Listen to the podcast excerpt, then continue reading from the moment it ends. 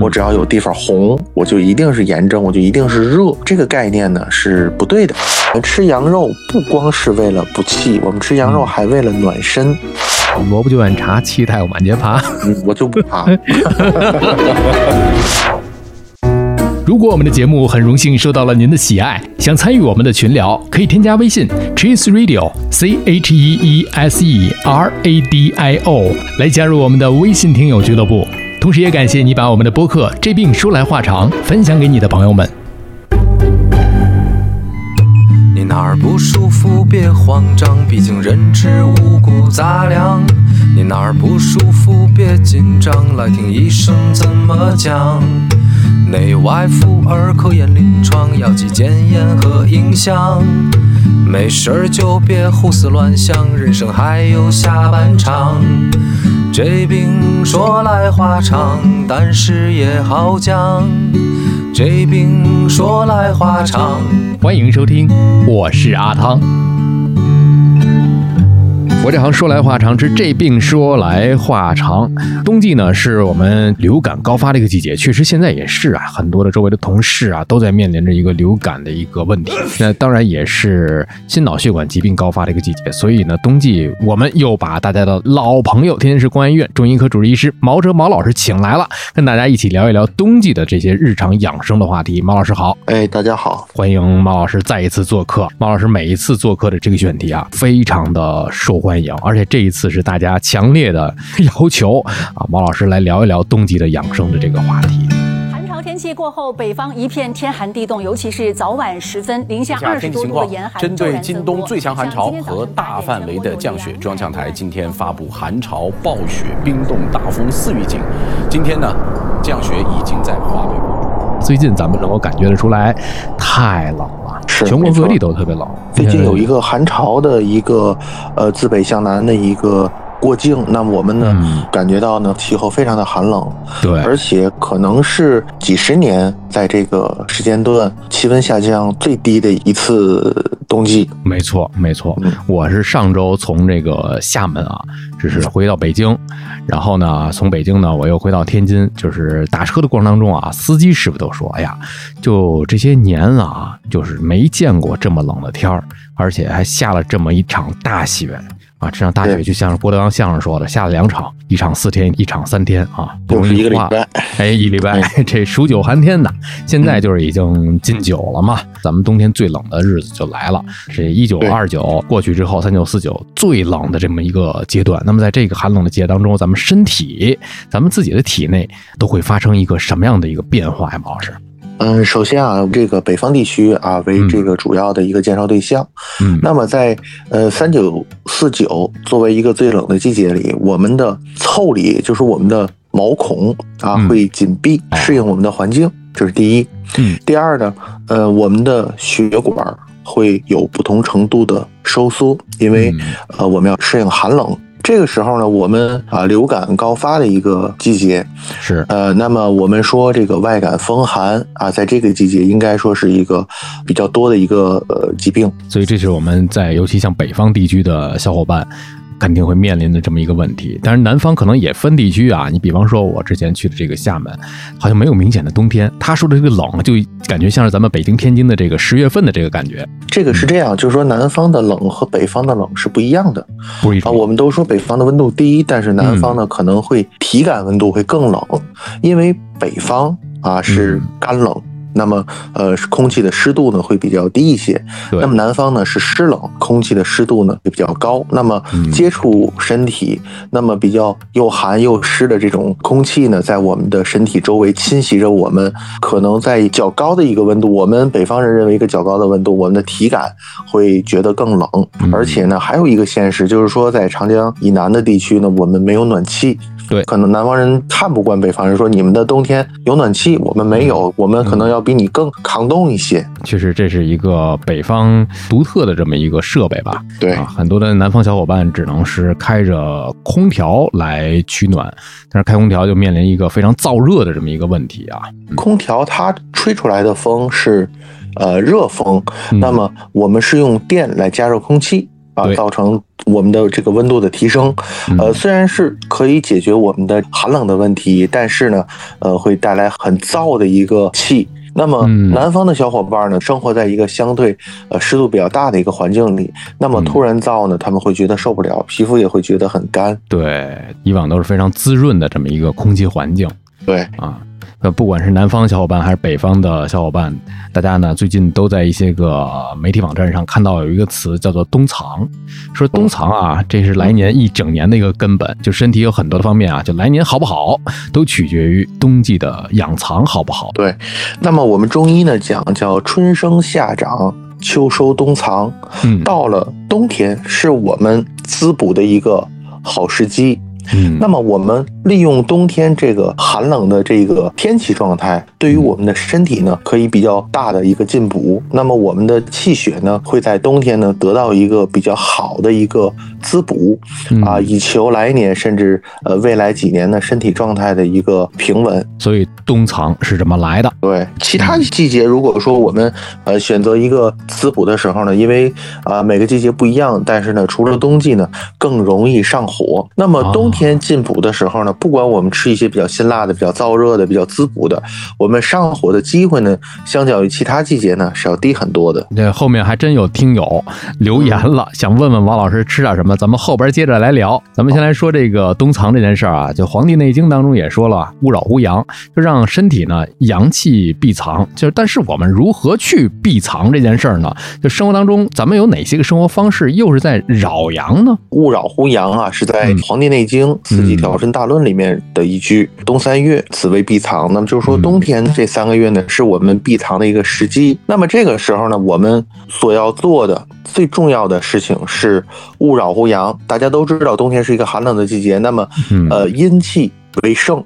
阳气呢为弱，呃，我们也有一个说法叫做“至阴一阳生”，什么意思呢？就是说到了呃冬至的这个季节，就是一九的第一天，嗯达到了一个阴气的一个极致，在这个时候呢，物极必反，那么我们呢会生发一丝的阳气。那么这个时候阳气是很稚嫩、很微弱的，我们要固护阳气，我们要把这个阳气保护好，哎，那么我们才能够让我们的身体正常的运转，能够得到一个更好的一个身体的一个状态。呃，另外呢，勿扰乎阳呢，还有一个问题是说什么呢？是说我们在生活的各个方面不要损伤我们本来就很虚弱的冬天的这个阳气。所以说有很多的生活方式在扰阳。对，比如说像熬夜儿，像我们啊比较肆意的饮食，比较肆意的生活状态，那么这些呢，都无外乎会消耗我们的阳气。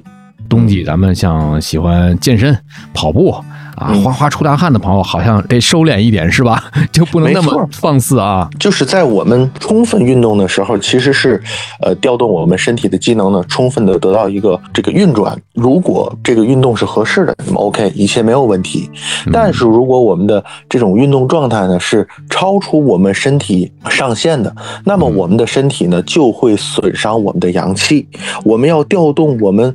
存储的这个阳气来应付强迫的或者是超支的这种身体的运转，嗯，那么久而久之呢，我们的阳气呢就会得到一个侵扰，就会得到一个消耗。所以冬天说的白话一点，大家最好不要哗哗出大汗。对我们说汗为心之液，那么心呢是我们五脏六腑的大主。那么我们在出汗的同时，呃，我们的阳气会随着汗呢而流失。嗯，但是有的朋友啊，比方说咱们北方小伙伴有暖气家中，还挺热的，甚至说南方小伙伴我把这个空调打得特别的这个高，这个温度达到了出汗的程度了。这种即便我不运动，但是也哗哗出汗的这种也不太好吧？嗯，这个事情啊，我之前跟很多朋友都探讨过，啊，就是说到了冬天，我们应该是一个什么样的一个身体状态？嗯那么，在一个四季分明的一个地区，到了冬天，我们就应该不出汗。啊，所以冬天呢是闭藏的时候。嗯那么闭是说我们的腠理要紧闭，藏是说我们的气血要收藏起来，而不要过分的消耗。嗯但是呢，很多朋友可能追求啊这个身体上的一个快感，就是说他觉得，呃，出汗是很愉悦的一个事情。嗯，那么到了冬天呢，他会去呃，因为啊主观客观的原因吧，然后它的呃暖气的温度会比较高，那么它的室内温度会比较高，它会出汗。出汗在冬天是极其损耗阳气的。包括咱们去泡温泉，泡温泉我觉得还好，因为出汗有限，而且是有水有混儿。哎，嗯，但是泡温泉和我们这个室内温度过高呢，其实会还涉及到另外一个问题，就是使闭不闭。什么意思呢？就是说使我们紧闭的腠理，我们的毛孔闭不上了，打开了。哦，那么我们的汗，我们的液会随着。我们的这个气的往外放，那么它汗和液都会出来。那么这个时候其实也达不到一个呃避藏的一个效果，闭藏的一个目的。你看，这都是我们平时在以往觉得，哎，就应该是冬天干的事儿哈。把暖气开的足蹦点儿，不行就出去蒸个桑拿，泡个私汤，都好多小伙伴冬天一直在干的事儿，甚至是冬季运动。咱们之前这几期节目当中也聊过了一些冬季运动，还挺费事儿的。比方说是滑雪，大家都特别喜欢冬天去滑雪。其实这项运动挺消耗的，但是你想。滑雪这件事儿，好像其他季节不能说不能干吧，就是不太方便去做。对，那咱们说一个反季节的一个话题。那么夏天很多小伙伴就喜欢吹空调，哎呦，这屋里啊可能对要求十六度，甚至如果空调允许的话，可能十度，哎，觉得太凉爽了。那么我刚才说，就是说我们四季分明的一个地区，我们要求四季是有四季应该做的事情和四季应该有的状态。那么就是刚才我说的。春生夏长秋收冬藏，那么到了夏天是出汗的季节，我们就要尽情的出汗；到了冬天就是不出汗的季节，我们尽量不要出汗，就是顺应这个四季的变化呀。没错，有一个东西大家争论也挺多啊，就是吃冰棍这件事儿，吃这个冷食。有人说了，我就喜欢冬天吃冷食，冬天吃雪糕，冬天吃你看啊，跟这个就刚才咱们讲的似的，顺应了这个天气的这个整个食物的温度。这个说法是不正确的。嗯，呃，为什么这么说呢？就是说，胃的常规的温度大概是三十五到三十六度。嗯，就是说，你吃到冷食、冷饮，可能十五度，可能十度，甚至只有五度，甚至是零度。那么，我的胃要消耗更多的能量去把它温起来啊，因为要要达到胃的常温，才能够得以。顺利的消化。如果说我们的食物的温度很低，然后我们的胃呢又不跟进，那么使胃口的温度下降，那么我们的消化功能就会受到影响。那么，所以很多朋友觉得，哎，我吃这个凉的是顺应冬季的这个季节，但是你的胃的温度它是一个相对恒定的，和我们的身体一样，我们有恒定的体温，是不可以吃呃冷食冷饮的。你看，这就是整个人体的这个五脏六腑也是跟着季节的变化去顺应啊。对，所以咱们在饮食上，冬天咱们应该吃点什么呢？哎，这个话题来了，大家非常喜欢听的这个点。其实啊，我劝过很多人，就是在冬天这个季节，我们应该尽情的吃，尽情的吃肉，应该尽情的吃油腻制品啊。那么这个啊饮食结构，在除了冬天的季节，我都是不推荐的。冬天。首先，它是肾的一个对应的一个季节；其次呢，它又是一个收藏的季节。那么，我们在这个时候，我们多吃一些油腻的东西，多吃一些滋补的东西，其实第一是有利于我们的脏器的，对肾是有好处的。嗯，那么第二呢，是对于我们的身体状态是有好处的。嗯，所以在冬天，我觉得小伙伴们可以尽情的吃肉肉，我们可以尽情的去肆意的去吃。嗯，你看，这就是可以名正言顺的去增点膘了啊。哎，这个没有问题，这个大家放心的去吃啊。呃，但是有的朋友会担心，呃，冬天上不上火？刚才一开始毛老师也说了，冬天不太容易能够上火。对，一切的后果其实还有一点就是和个人体质是有相关性的。嗯，那么可能有的朋友比较壮一些，那么他吃什么都容易上火。那么对于他来讲，我就不建议他吃很滋补的东西。嗯，是一年四季都不建议的。有些朋友可能身体偏弱一点，那么他需要呃用食物的力量，用后天呢来滋补他的身体，那么需要他吃的更厚腻一点，这是没有问题的。根据个人的这个体质来调节就行了啊。对，回头来说一说啊，就刚才咱们也提到了，像北方地区，咱们家中有一些暖气，当然了，有些地方给的供暖也不是特别的足蹦啊。当然，有些地方呢给的还是挺高的，老百姓呢就基本上集中供暖，咱们自己没法调，挺燥热的，身体也特别的干燥，但是这一出门又特别的冷，所以就是很容易感冒嘛，一冷一热嘛。就这种情况之下，咱自己不像空调似的能调温度，这种迫不得已的一热一冷这种情况，咱们应该怎么样去调节自己的这个身体状况？如果乍冷乍热，毛孔打开的状态下，你出去凉风马上进入到你的肌表，甚至更深层次的一个身体里面，那么可能呢会出现各种的这种寒凉方面的问题。那么我觉得，首先我们要把我们的室内温度尽量的啊调低一点，不管是开个窗，还是？说通通风，我们尽量的是这样。另外呢，就是？说在出来进去的时候，我们的衣物一定要及时增减，不要说过多或者过少。这个我觉得是一个特别需要注意的一个事情。嗯，往往是有的时候，这个家里集中供暖给的特别足的这个呃地区啊，他会有一种假象，他以为外边哎大太阳一照，以为很暖和，实则不然。对，但是我觉得很多人他的那个思想状态是什么呢？我到家，哎，我就可以脱得很光溜，我可以穿的很少，很舒适。嗯，但是呢，可能温度呢没有你想的那么理想哎，啊。但是呢，又觉得哎，我这个穿的少，哎，轻松啊，这个啊，我不愿意去增加衣物。那么很多朋友，包括我在临床上见的很多朋友，都是在家里因为少穿衣服而受冷而感冒啊，出现各种问题。如果有条件的话，家中温度不要给的特别的高。我觉得二十二三度就是待着不冷就 OK。啊、但是不冷，不冷这个词，而不是说让他在屋里待着跟夏天似的。啊，那不行。我们到了冬天，我们的皮肤、我们的身体就应该有冬天的状态。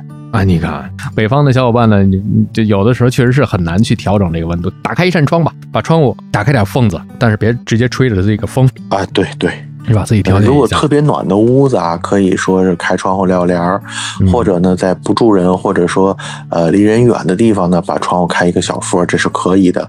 但是一定要挂帘儿，一定要挡一下，不要嗯把这个冷风直吹，这个事儿是很危险的。大家要注意啊，不是说让您为了降温把这个窗户直接打开冲着咱们，这不行，挡一层，这是这个问题啊。刚才一开始咱们也说了，很多的小伙伴现在受到这个流感的这个困扰啊，确实是。咱们在中医在这个流感的预防和治疗上有哪些个建议吗？老师？嗯，我首先要说一个问题，嗯，就是现在的流感，北方地区啊，京津一带，那么我们所能见到的流感，百分之九十九都是风寒感冒。风寒，嗯，对我们不管支原体还是甲流还是乙流还是其他的各种流感还是疫情的问题，但是我们所判断的是寒还是热，嗯。那么我们周围所见到的都是风寒感冒，嗯。那么我们建议用一些温中散寒的一些啊中药、中成药来解决我们的问题。但是现在市场上充斥着啊清热解毒的药啊，啊大伙儿都觉得我只要感冒了，我只要嗓子疼，嗯我只要有地方红，我就一定是炎症，我就一定是热。这个概念呢是不对的。包括很多的啊家长也好，朋友也好，会觉得，哎，你看发热了，我发热我三十八度、三十九度，那么我一定是因为我发热了，那么我一定是热症，这个是不对的。不是这么来的。不是这么来的。我们说机体不通畅，我们风寒宿表之后，我们的正常的一个呃发散的功能呢得到被抑制了，那么我们的体温就会升高。那么在这个时候呢，我们应该用热药来解表散寒，把我们的这种发散功能恢复，那我们的体温才能下降。嗯所以我们要辩证的来使用我们的中成药或者是中药来治疗现在的这些流感问题。那么我相对武断的说啊，百分之九十九是风寒，我们要用嗯辛温解表药。并不是清热解毒啊，风热感冒这种啊。但南方地区小伙伴是不是他风热感冒的可能性更大一点？南方地区其实风热的机会啊会多一些，嗯，但是除非你是在一个湿热的环境里面，那么呃，我觉得还是风寒的更多一些，因为不要忘了嗯我们有一个制冷的利器叫空调啊，哎南方比较热的地区或者说相对温度较高的地区啊，朋友们可能啊吹冷气的这个习惯呢，呃还是有的，嗯，除非是特别湿热的那个地方啊。对。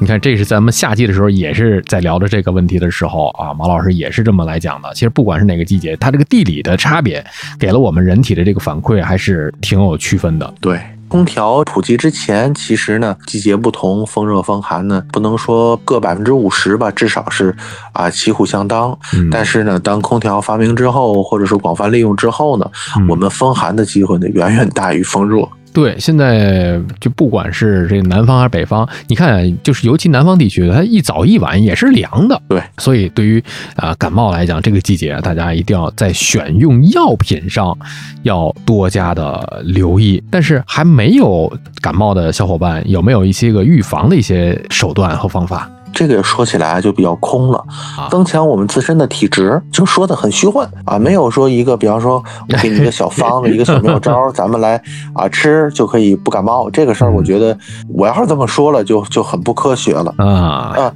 那么我们比方说，有的朋友就像刚才我说的比较虚，嗯那怎么办？他就多吃肉，那他就可以提高免疫力。那哎比较实的朋友呢，他就需要吃一些干润的东西，吃一些凉的东西，对于他的身体呢是正性的，那么他就可以相对的提高他的免疫力，嗯，呃，是不一样的。这个还是因人而异了啊。对，呃，刚才说的这个季节的这个感冒啊，咱们一开始也说了，对于一些家中老年人来讲，也是心脑血管疾病高发的一个季节。所以，要不说这么多的老年人喜欢去南方去过冬呢，就像海南这样的地区去过冬呢？刚才马老师也讲了，这个血管会有一个收缩的一个状况。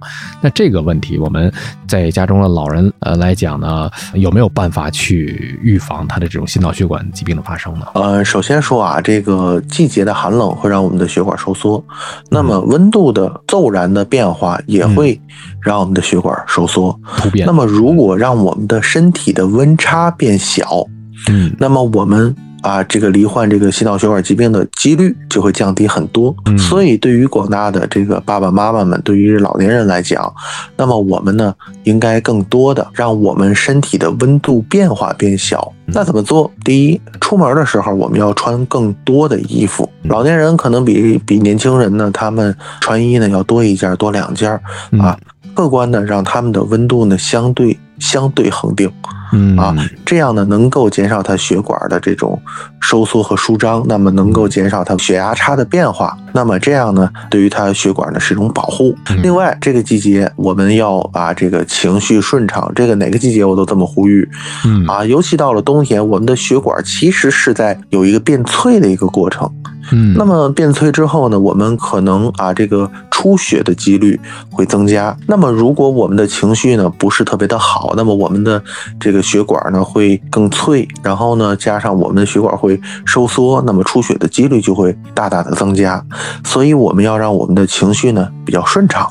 啊，另外呢，还有就是说，呃，对于啊老年人来讲，我认为啊，这个嗯从饮食上说，相对清淡，相对清淡啊，也不是说不能吃肉，呃，肉到了冬天一定是要吃的，嗯。但是呢，用我的话来总结呢，叫好消化嗯、好吸收啊，热乎的、软乎的、啊，烂乎的啊，哎这样呢，我们能够啊，这个更少的消耗我们的能量来啊吸收食物，提供能量。那么这样呢，就可以有效的降低心脑血管疾病的这个发生率。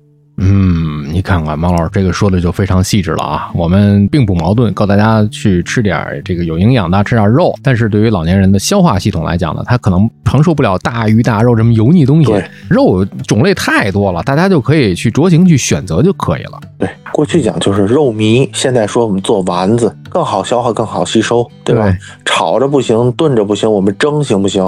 嗯，对吧？我们煮行不行？这样呢，它更简单的被我们吸收，提供能量就 OK。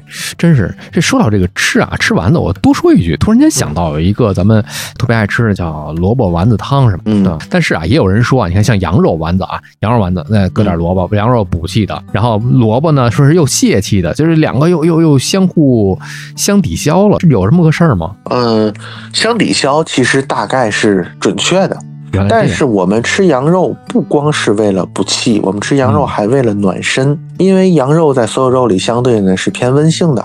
嗯，那么我们吃羊肉呢，尤其在冬天这个季节，还有伏天这个季节，都是对身体有好处的。哦冬天吃呢，会让我们的身体呢更加的暖，更加的啊有热量，更加的嗯热乎。那么这个时候呢，呃，我们再啊加萝卜，那么可以让我们的气机呢得到一个啊宣畅，得到一个舒展。所以吃羊肉萝卜呢，其实是用羊肉暖身，萝卜顺气，是这样，而不是说羊肉补气，萝卜泄气。我们不讲这个 哦。你看，但是就是所以王老师一讲，大家放心可以吃啊，啊没有问题。我不知道其他地区，天津不有一句谚语吗？说萝卜就愿茶，气态我满街爬。嗯，我就不爬。这有什么科学依据吗？其实啊，茶是嗯呃，我们说茶是有药效的，茶是有一定的药理功能的，所有茶都是有效果的，都是有一定的药效的。但是细分种类、细分品类，那么我们可能说能入药的茶，嗯，那么入药的茶呢，肯定是少数。嗯大部分茶因为它的分类不同的，那么有各自的一些呃偏好，比如说白茶清热的，嗯，那么黑茶呢是呃温补的，是可以养胃的；嗯喝乌龙茶呢是可以顺气的。嗯，那么喝红茶呢是可以暖身的。我们不管喝什么茶，其实是喝茶是可以让我们的身体的气得到一个舒展。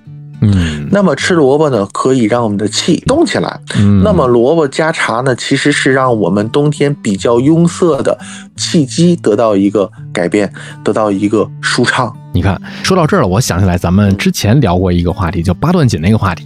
也是让气啊通起来，哎，就有一个点，就是如果气虚的人，当时毛老师说不适合练这八段锦，但是这样的吃法是不是也不适合他们？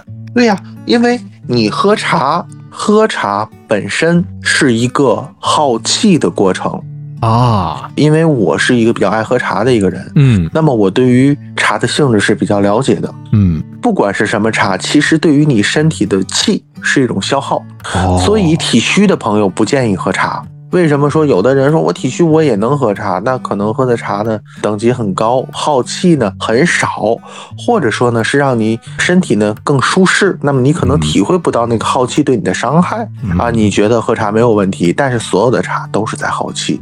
啊，你看，这就像是咱们上次聊完这个八段锦之后，有很多的小伙伴就在咱们的这个下方有留言说，哎，我呢也是体虚，然后呢，呃，他没说什么虚啊，就是我我也体虚，但是我练完打下来这一套之后，觉得特别的舒服。我猜测啊，毛老师有可能一是什么呢？不管他虚不虚啊，就是这个动作不太能够达标，就有可能他就是为了舒展一下筋骨，舒展完了之后，不管是八段锦是什么，他可能都觉得，哎，我还挺舒服。说轻点儿，你是一个热身的过程；说重点你是一个健身的过程。对那么你的气血一定会因为你的这些动作而达到一个气血被迫运行的一个效果，嗯那么一定会舒服的。啊，有的人说我很虚，我练八段锦，然后呢我很舒服。那么我想说，你是因为什么而虚的？那么中医因为虚的问题，什么能造成虚？我们是有很多的分类的，嗯，不是因为虚而虚才叫虚。嗯我们讲有因时致虚的，嗯因时致虚，我们讲有气滞而虚的，我们讲有血瘀而虚的，有寒凝为虚的，有热盛为虚的，不一样。不一样。那么你只是说因为我虚，然后我锻炼了，我觉得好受，那么我虚就能练，这个推论是不成立的。嗯呃，一切都要有中医的辩证，要有一个呃专业医师的一个指导才会准确。虚的种类有很多对，啊，这个一说虚，它是一个字，但是在中医里边，在临床上面，真的呢，那分类每个人又不一样了。对。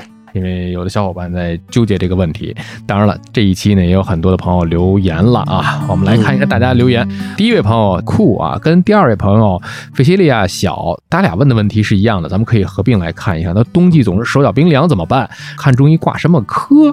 怕冷主要是哪些个器官有问题吗？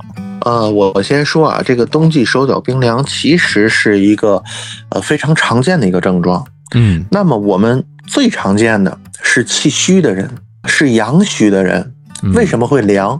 因为我们身体要保证一定的温度，我们是要有足够的阳气的。那么我们讲阳气不达于四末，四末是什么？就是手脚。四肢，阳气不达于四末，翻译过来就是手脚冰凉。嗯我说阳气不大于四末，不管什么原因造成的，那么你要改变这个情况。嗯看中医呢，中医内科就 OK，不是一个怪病，也不是一个什么很难的病，只是很多人都会有的，嗯常见于啊女性朋友，还有一些比较虚的男性朋友。多见的是瘦人，因为他的哦有的时候这个阳气呢很难到达这个手脚的位置。到了冬天，嗯可能啊，如果你和他舍友啊或者什么的，你如果能碰到他，你会发现手脚真的是冰凉的。哦那么怎么办？我们先说怎么办。刚才咱说了这么多温补的东西，我们可以吃羊肉。嗯哎，有的人说，哎，我吃完羊肉之后啊，手脚就不冰凉了，那么就可以了。那么如果中医干预的话，可以补气，可以活血，可以散结，可以祛痰，根据辩证来决定怎么样呢去干预它。哎，你看不同的人他也不有不同的这个方法。对啊，刚才毛老师又提到，其中有一个叫气虚。气虚其实刚才结合咱们所说的各种各样的虚的这个原因，气虚是一种结果，它对还有很多的原因会导致它气虚。对，怕大家有这个不明白的地方，可能又说了啊，我气虚，我也气虚，气虚的原因可是造成的可就不一样了。所以在这里面，咱中医啊是有一个辩证的一个观点的啊。这是关于手脚冰凉的一个问题。这位朋友呢叫做赤诚，他说头发和脸特别油怎么办？这个啊，呃，西医讲脂溢性皮炎，嗯，就是说什么叫脂溢，就是我们的油会溢出来，叫脂溢性，特别。旺盛啊啊，特别旺盛，身体旺盛的一个表现。一般情况下呢，我们呢要给它除湿，除湿之后呢，它的这个油脂的分泌呢会减少，那么人呢会清爽。还是那句话，我们要去辩证的来，呃，看待这个问题。头发啊和脸出油，这也是一个结果。这个结果的原因有很多，因人而异。接下来，希望今天天气好。这位朋友他说，妈妈五十岁，前阶段查身体缺铁性贫血，同时又有点血糖高，空腹是六点五。请问这种方法能用中医来补吗？呃，可以用中医来治疗。嗯。刚才我说了，虚只是一个结果，那么嗯贫血也是一个结果。啊，什么原因造成的贫血？不是说很多人说了啊，缺血咱就补血吧，嗯。啊，如果你是缺铁性的，我就给你啊补铁剂，那么你的嗯。血就能上来，是这样吗？不是的，嗯，我在临床上碰到过很多贫血的朋友，那么嗯。啊，我会采取各种各样的方法来治疗他的贫血。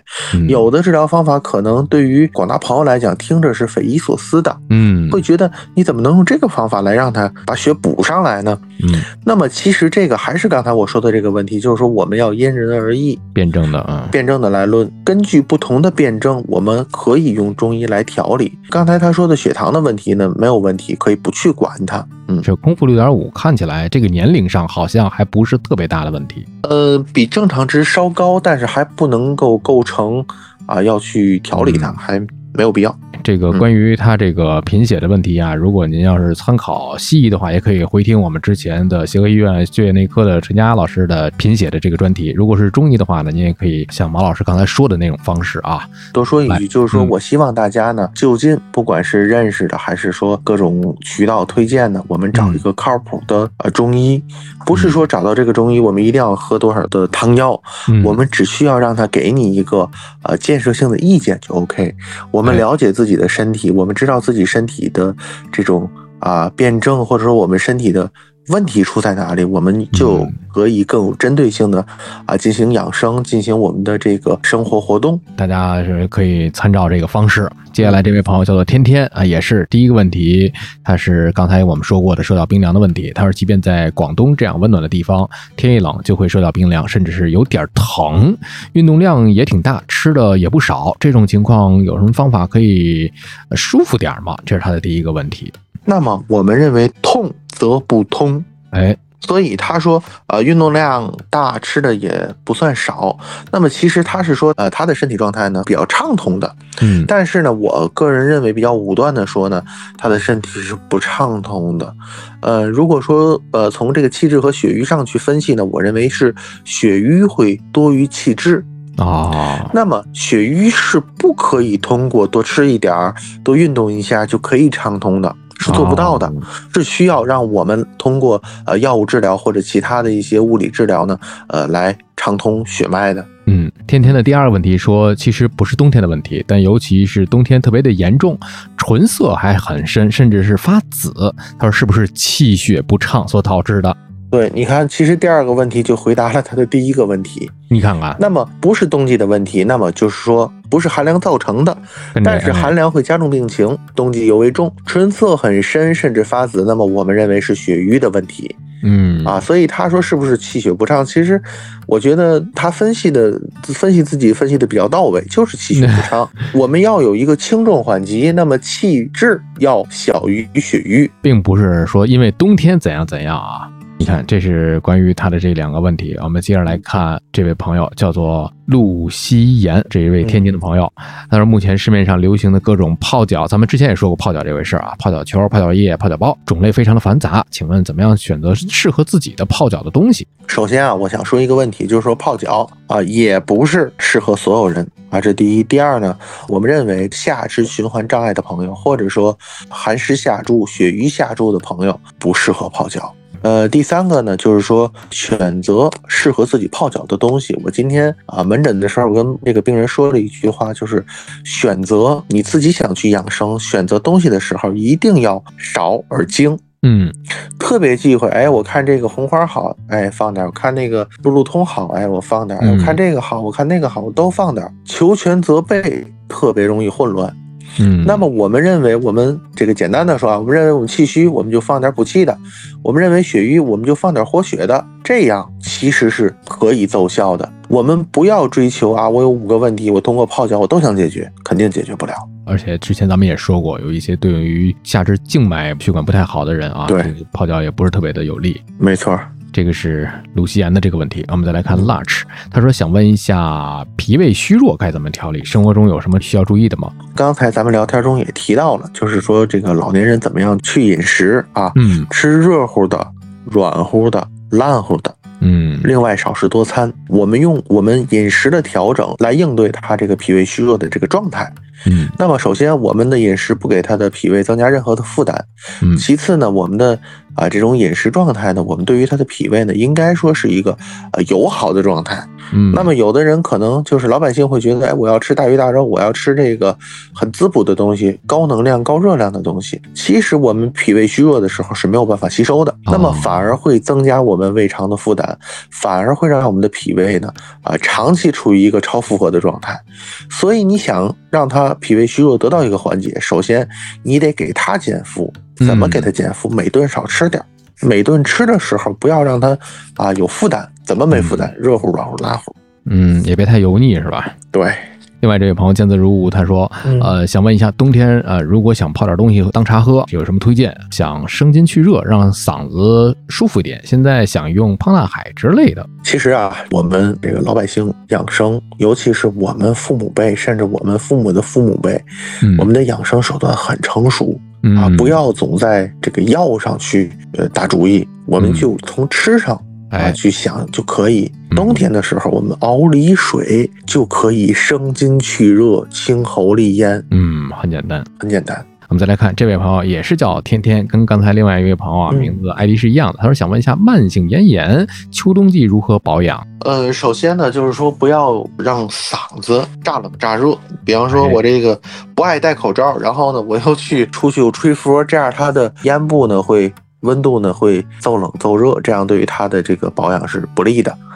第二呢，是不要去刺激它，就是说嗯我们吃一些啊辣的呀，或者是嗯发的东西呢，对于它呢是一个不利的。嗯呃，另外呢，就是说我们尽可量的保养它。嗯怎么保养？少说话，多喝哎水。嗯啊，多吃一些甘润的东西。甘就是甜，润就是我吃完之后我会觉得很舒服、很滋润。嗯除了刚才我说的梨之外，甘蔗、荸荠啊，或者是叫马蹄啊，嗯。这个东西都是非常好的，对，是不是冬天最好？要是有条件的话，系个围脖。没有问题，这个是有好处的。对，另外这位朋友半他说，请问老师，嗯呃，身体偏虚的人容易上火，冬天如何养护好身体，包括作息和饮食进补等，为明年打好基础？嗯，办这个朋友啊，他说的这个身体偏虚容易上火，其实他说的这句话就是中医说的阴虚火旺的这种症型。啊，那么对于这样的朋友呢，我们讲不要给他去火，我们是忌讳给他败火的，嗯，我们是要给他叫滋阴清热，是嗯通过滋阴来给他清热的。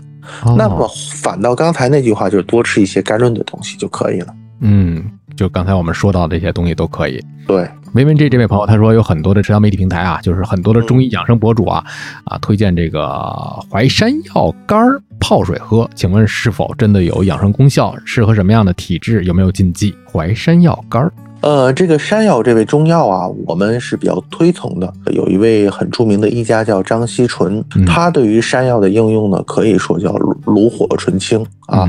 呃，他认为山药是滋补我们的肺脾。肾三脏的，那么对于山药呢，我们说，呃，不管怎么吃，我们都会有一定的养生功效。嗯，那我们道地药材呢，就是淮山药。淮山药作为入药呢，它不可能是鲜的啊，这个很很少能用到鲜的，啊，一定是通过炮制呢变成干儿。那么我们说用淮山药干儿泡水呢，可以滋补我们的肺、脾和肾，所以呢，它是有确切的养生功效。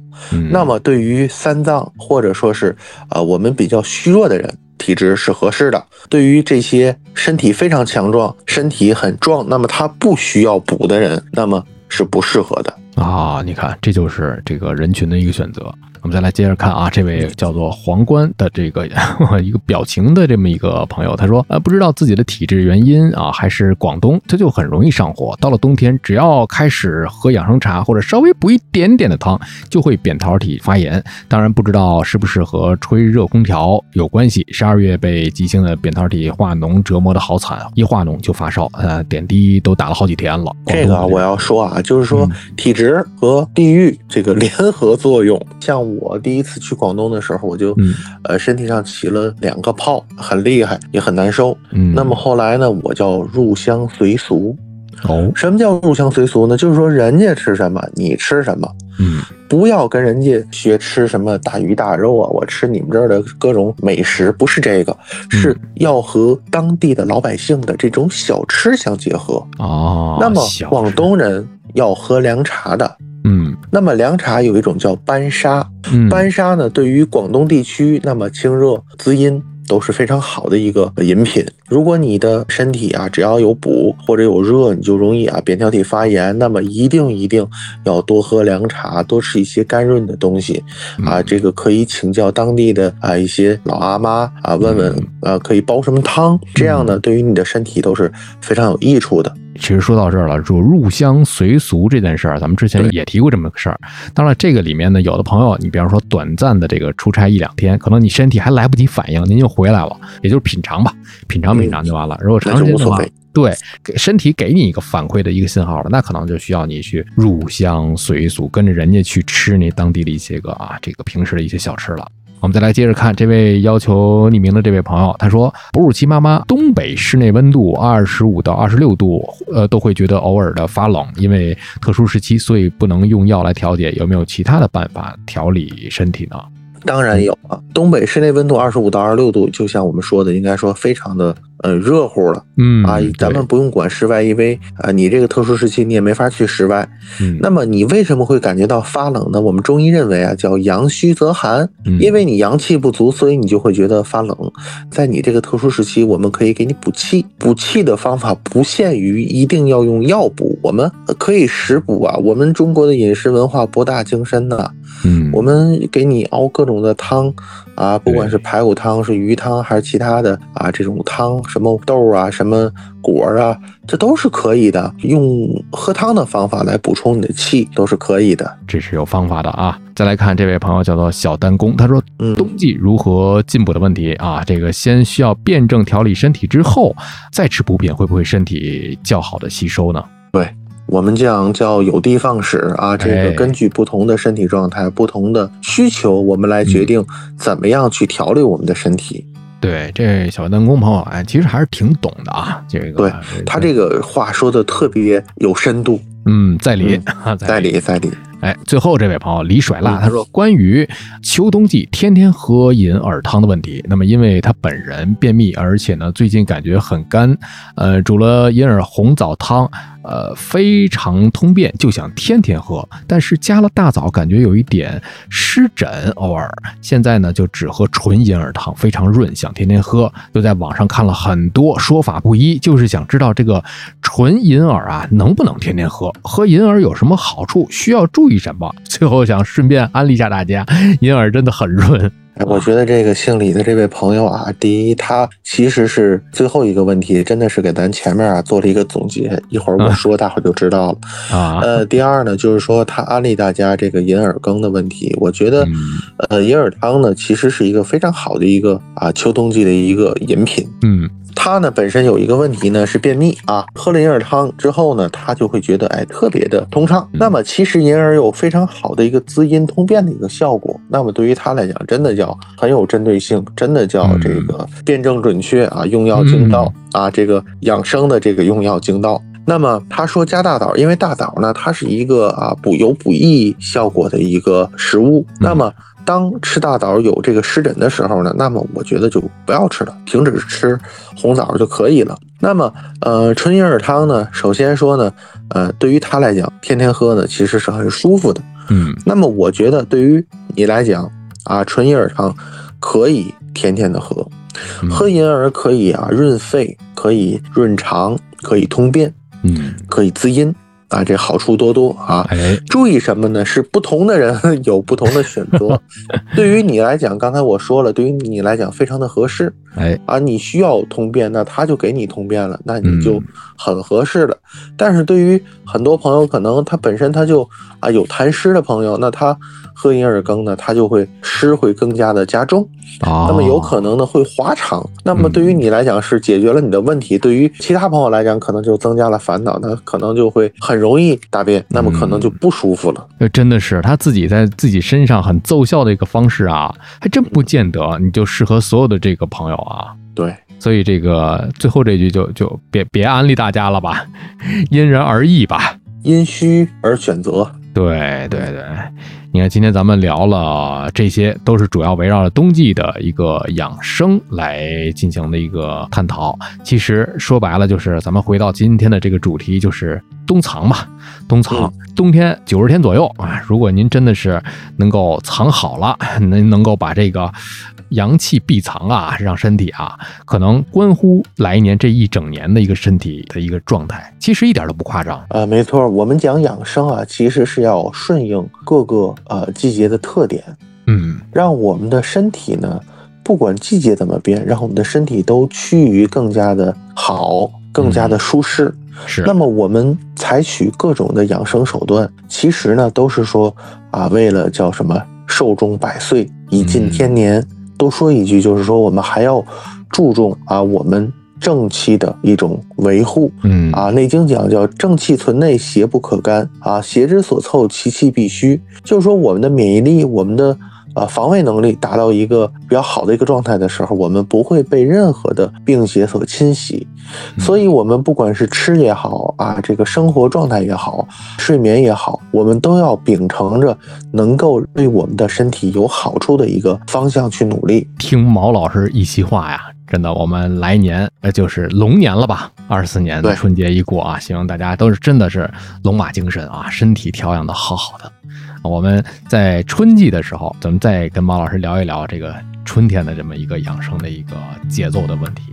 这个冬天，咱们就按照今天聊的这些做就够了。感谢。